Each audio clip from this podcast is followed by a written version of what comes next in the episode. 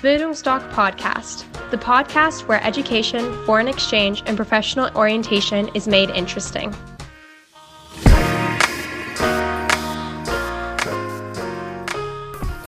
Bildungsdoc Podcast, the podcast where education, foreign exchange, and professional orientation is made interesting.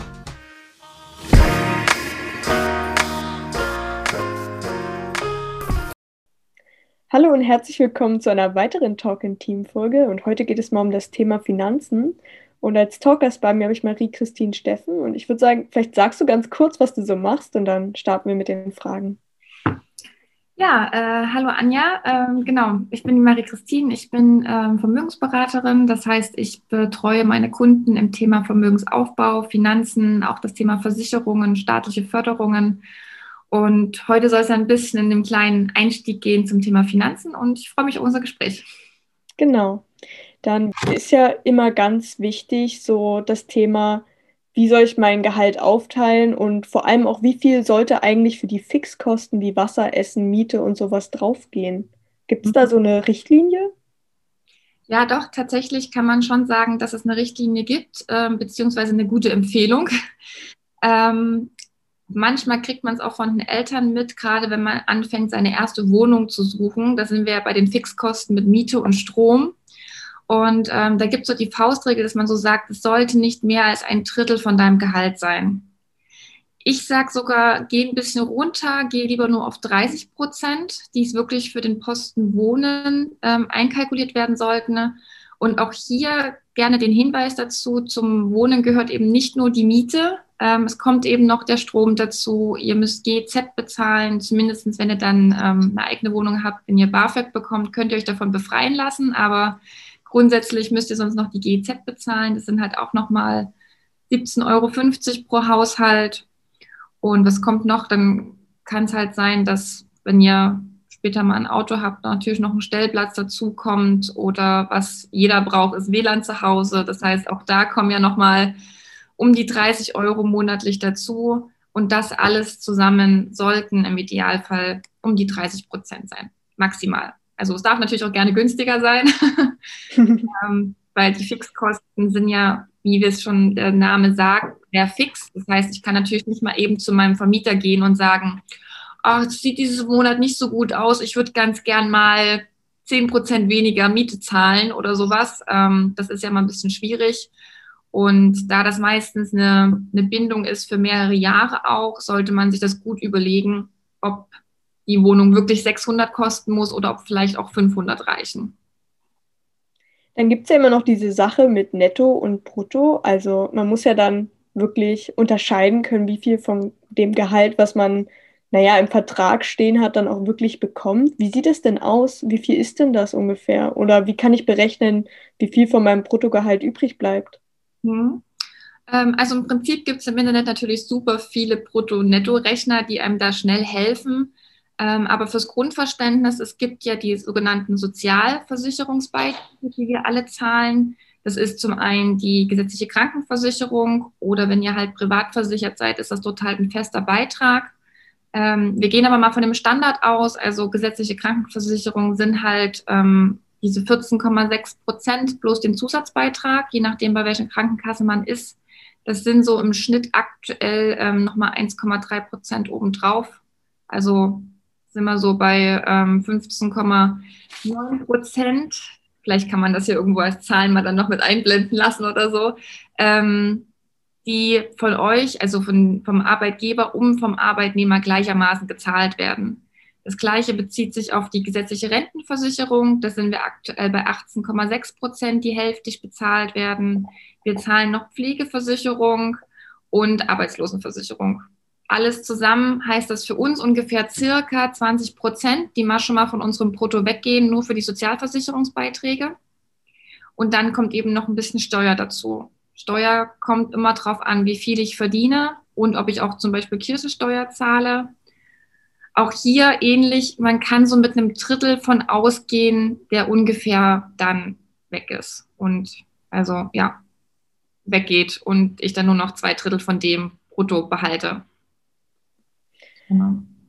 Genau, jetzt gibt es ja auch immer diesen Effekt, dass man, naja, am Ende des Geldes noch so viel Monat hat. Wie, wie kann ich denn einen Finanzplan aufstellen, mit, womit ich dann mit meinem geringen Gehalt trotzdem noch, naja, gut rumkomme? Mhm. Ähm, ich glaube, das kann man ganz gut auf deine erste Frage auch anknüpfen mit den Fixkosten. Ich habe mich da jetzt erstmal nur aufs Wohnen bezogen. Es gibt ja aber noch andere Kosten, die relativ fix sind. Ähm, das kann zum Beispiel eine Versicherung sein. Ähm, das ist auch ein Handyvertrag, der zwar jetzt ähm, mehr in die Rubrik, ich sag mal, Spaß und Freude gehört. Ähm, und es ist, macht Sinn, sich seine Ausgaben halt mal wirklich einem Budgetplan zum Beispiel vor Augen zu führen. Und wenn man Profi ist, ähm, dann schafft man es am 30 Prozent eben maximal fürs Wohnen auszugeben. 30 Prozent sollten, wenn es möglich ist, es ist natürlich immer sehr individuell, von situationsabhängig. Ähm, aber wenn man jetzt gerade erst anfängt mit Geld verdienen, dann ist es eigentlich machbar und so eher man das anfängt umzusetzen für sich, umso einfacher wird es dir natürlich dein Leben lang fallen. Und da empfehle ich zum Beispiel 30 Prozent so für deinen Spaß, für deinen Konsum auszugeben, maximal. Dazu gehört auch das Essen gehen und das normale, der normale Einkauf. Also ich sage mal so variable Kosten. Ähm, das ist dann eben das Essen gehen im Lidl. Das ist aber auch mal das Auswärtsessen gehen mit Freunden. Das ist der Kinobesuch, der Partygang, der Urlaub. Und ähm, wenn du für dich und deine Zukunft schon gut vorsorgst, dann tust du 30 Prozent von Anfang an zur Seite legen und für dich sparen. Und das Sparen am besten dann auch, dass da kommt dann wieder eine Strategie. Hier empfehle ich auch gerne, jemanden sich zur Hand zu nehmen. Aber grundsätzlich kann man diese 30 Prozent dann auch aufteilen in kurzfristiges Sparen. Das ist sowas wie, ähm, die Waschmaschine ist kaputt gegangen oder mein Auto ist kaputt gegangen oder ich habe vielleicht auch mal ein paar Monate kein Einkommen und muss das jetzt schnell und flexibel überbrücken können. Dafür sind quasi, ich sag mal so, die ersten 10 Prozent von den 30, die man spart. Ähm, dann könnten 10 Prozent davon sein für mittelfristige Ziele. Also sprich, was möchte ich so in drei, vier, fünf oder auch länger? Also ich sage, mittelfristig ist so ab fünf Jahre bis 15, 20 Jahre vielleicht, wo man vielleicht mal eine größere Reise machen möchte nochmal, ähm, wo man sich vielleicht auch den ähm, den, wie nennt man das, Wohnwagen kauft oder ähm, Bus, den man selber umgestaltet, um später halt campen zu können oder ja, was man, eine neue Wohnung, größere Wohnung ähm, oder dann eben die erste eigene Wohnung auch einrichten zu können. Solche Sachen. Und 10 Prozent, die letzten 10 Prozent sollte man im Idealfall schon zeitig ähm, fürs langfristige Sparen investieren. Also das ist dann auch das Thema Altersvorsorge. Das kann auch eine Immobilie sein, wenn es langfristig ist.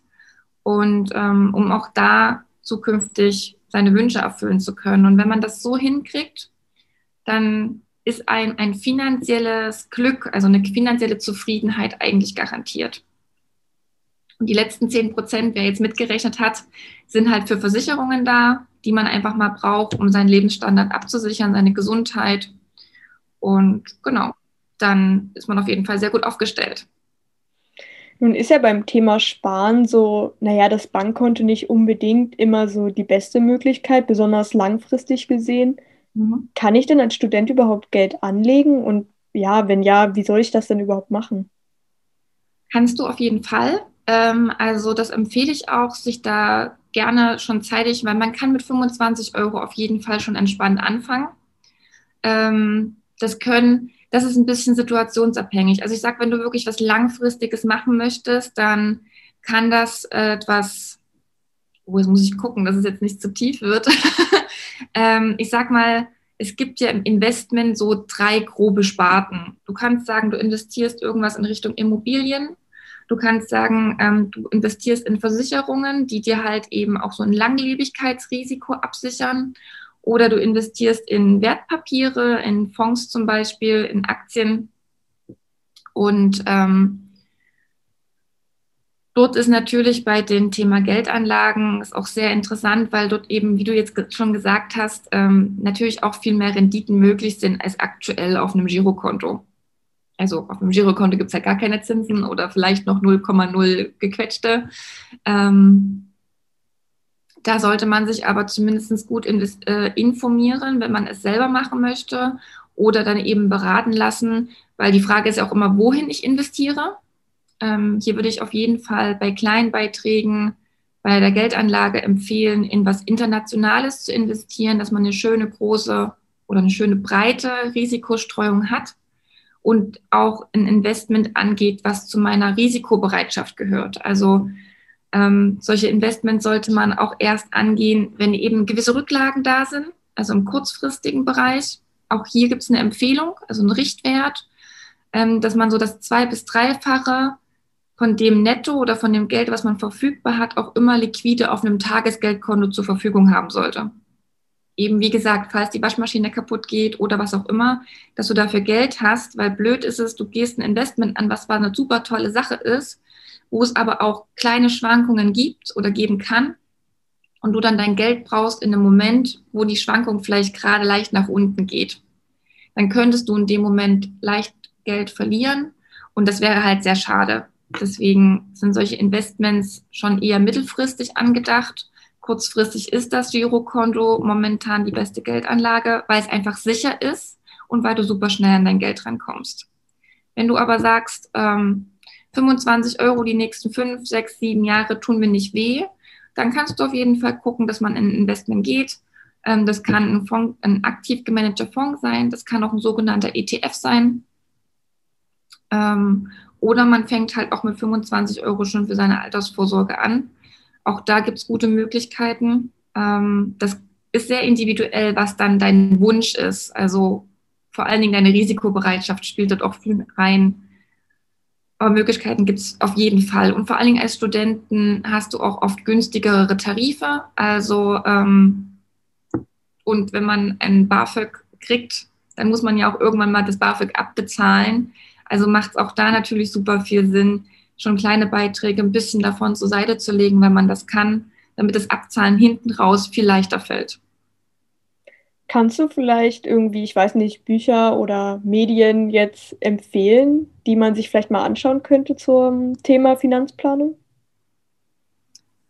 Ähm, Planung meinst du jetzt im Sinne von, wie man das Geld aufbaut oder wie man es direkt allgemein, also einmal wie man wie man mit Geld umgeht oder vielleicht auch wie man mit Geld, also wie man Geld aufbauen kann. Mhm. Ähm, das erste Buch, was mir einfällt, ist tatsächlich eine Art Kinderbuch, auch wenn das jetzt ein bisschen blöd klingt, aber ich glaube, ich habe das sogar da. Ähm also Bodo Schäfer ist an sich ein sehr guter Coach, wo man immer mal mit reingucken kann und der hat das Buch zum Beispiel rausgebracht, Ein Hund namens Money. Das ist sehr einfach beschrieben und lässt sich auch sehr gut lesen, wo einmal erklärt wird, wie das Thema Investment grundsätzlich überhaupt funktioniert. Das finde ich ein sehr gutes Einsteigerbuch. Ähm, ansonsten, also das Thema Geld hat halt tatsächlich auch wirklich sehr, sehr viel mit der Einstellung zu tun, wie man mit seinem Geld umgeht, ähm, weil wir gehen ja arbeiten für unser Geld. Und die Frage ist, wofür geben wir unser Geld aus? Und oft, wenn man das sich mal wirklich vor Augen hält, gehen wir arbeiten, um unser Geld wieder anderen zu geben. Also ich gehe eigentlich zu 30 Prozent arbeiten, um meine Miete bezahlen zu können. Also nicht für meine Freiheit, sondern um überhaupt einen Kopf, also ein Dach über dem Kopf zu haben, so rum. Und ähm, dann gehe ich ja wiederum auch für andere Unternehmen arbeiten, weil ich mir Essen kaufen möchte, weil ich mir Kleidung kaufen möchte. Also ich gehe dann halt für, für keine Ahnung, Zara, HM oder sonstige Geschäfte eigentlich arbeiten, um denen ihr Business zu bezahlen. Und deswegen ist es auch so wichtig, dass man mal umdenkt und sagt, okay, wann bezahle ich mich denn? Wann bleibt denn wirklich Geld für mich und meine Träume übrig? Und deswegen ist es meiner Meinung nach auch so wichtig, ähm, diese 30 Prozent halt für sich zu sparen. Das ist das Geld, was ihr euch selber bezahlt. Und ähm, ja, dass es so um, umgedacht werden sollte, finde ich, weil es wird sehr viel und schnell Geld ausgegeben für unser, für das schnelle Vergnügen ne, für ein Konzert oder für andere Sachen, die natürlich Spaß machen und ähm, die ich mir auch selber gerne gönne, dass das nicht jetzt verkehrt rüberkommt. Also ich bin immer für eine gute Balance. Ähm, aber manche neigen natürlich dazu, ihr ganzes Geld auszugeben und nichts zur Seite zu legen. Ich glaube, da fängt es eigentlich an, dass man konsequent für sich was zur Seite legt, weil das das Geld ist, was ich mir selber bezahle. Also, um auch nochmal so ein bisschen auf die erste Frage zurückzukommen, mit wie kriege ich es hin, dass am Ende, wie hast du es gesagt, das Geld ist noch so viel Monat übrig ist, ähm, macht euch dort wirklich auch gerne ein zweites Konto. Bei mir und meine Kunden kriegen ganz oft von mir ein Spaßkonto und ein sogenanntes ähm, Vermögensaufbaukonto. Das heißt, auf dem Vermögensaufbaukonto gehen alle eure Fixkosten ab und das Sparen. Das ist nämlich fix. Es sollte nicht das gespart werden, was am Ende des Monats übrig bleibt, sondern es sollte sich aktiv dafür entschieden werden, wie viel ihr sparen möchtet. Genauso empfehle ich euch, euch aktiv, also bewusst dafür zu entscheiden, wie viel Geld ihr ausgeben wollt. Weil ähm, wenn ihr ein Spaßkonto habt und ihr sagt, okay, ich möchte nur 20 Prozent wirklich ausgeben, dann spart ihr automatisch auch mehr, sobald ihr mehr Gehalt verdient. Und das ist ja auch manche, für manche immer so eine Herausforderung, die jetzt damit anfangen und sagen, Marie, ich kann aber nur 100 Euro sparen. Okay, alles klar, dann bleiben wir aber bei den 100 Euro und die müssen auch wirklich aktiv weggenommen werden. Und sobald eine Gehaltserhöhung kommt und ich aber meinen Spaß fix gemacht habe, dann spare ich ja automatisch mehr weil ich meinen mein Lebensstandard jetzt nicht gleich hochnehme. Das ist auch so eine Falle. Ich kriege, keine Ahnung, 300, 400 Euro mehr Gehalt. Und dann denkt man sich, oh, jetzt kann ich mir eine größere Wohnung leisten und ein größeres Auto und ähm, teureren Urlaub. Und dann bleibt aber am Ende des Monats doch wieder nichts übrig, obwohl man doch so hart für die Gehaltserhöhung gekämpft hat. Und das ist, glaube ich, viel wichtiger, dass einem dort das bewusst wird. Und dafür hilft dieses Buch halt auch super schon als Einstieg, ähm, dort einfach mal aus diesem Trott rauszukommen, der so in den Köpfen der Menschen drinne hängt. Auch bei Schulden. Die werden auch viel zu schnell gemacht und als viel zu selbstverständlich angenommen. Ähm, und Kredite werden auch über mehrere Jahre genommen, die eigentlich gar nicht abfinanziert werden können. Und da einfach schon mit der richtigen Einstellung anzugehen, oh, macht schon richtig, richtig viel aus. Dann war es eigentlich auch schon mit unserer kleinen Folge. Wo können denn unsere Zuschauer nochmal mit dir Kontakt aufnehmen, falls sie, naja, ein bisschen mehr Tipps haben wollen zum Vermögensaufbau oder der Finanzierung von irgendwas? Mhm. Äh, genau, also ihr findet mich auf jeden Fall, wenn ihr im Google meinen Namen eingebt, Marie-Christine Steffen, relativ schnell. Da habe ich meine Businessseite. Ihr findet mich aber auch auf Instagram und ähm, Facebook findet ihr mich genauso, also eigentlich auf allen wichtigen Social-Media-Kanälen. Und ich freue mich auf jeden Fall, wenn sich jemand bei euch, von euch, bei mir meldet, ähm, weil ich helfe auf jeden Fall sehr gerne und bin für Fragen auch immer offen. Dann war es das auch schon und ich würde mich auch schon verabschieden. Ja, dann dir noch einen schönen Tag. Tschüss. Tschüss.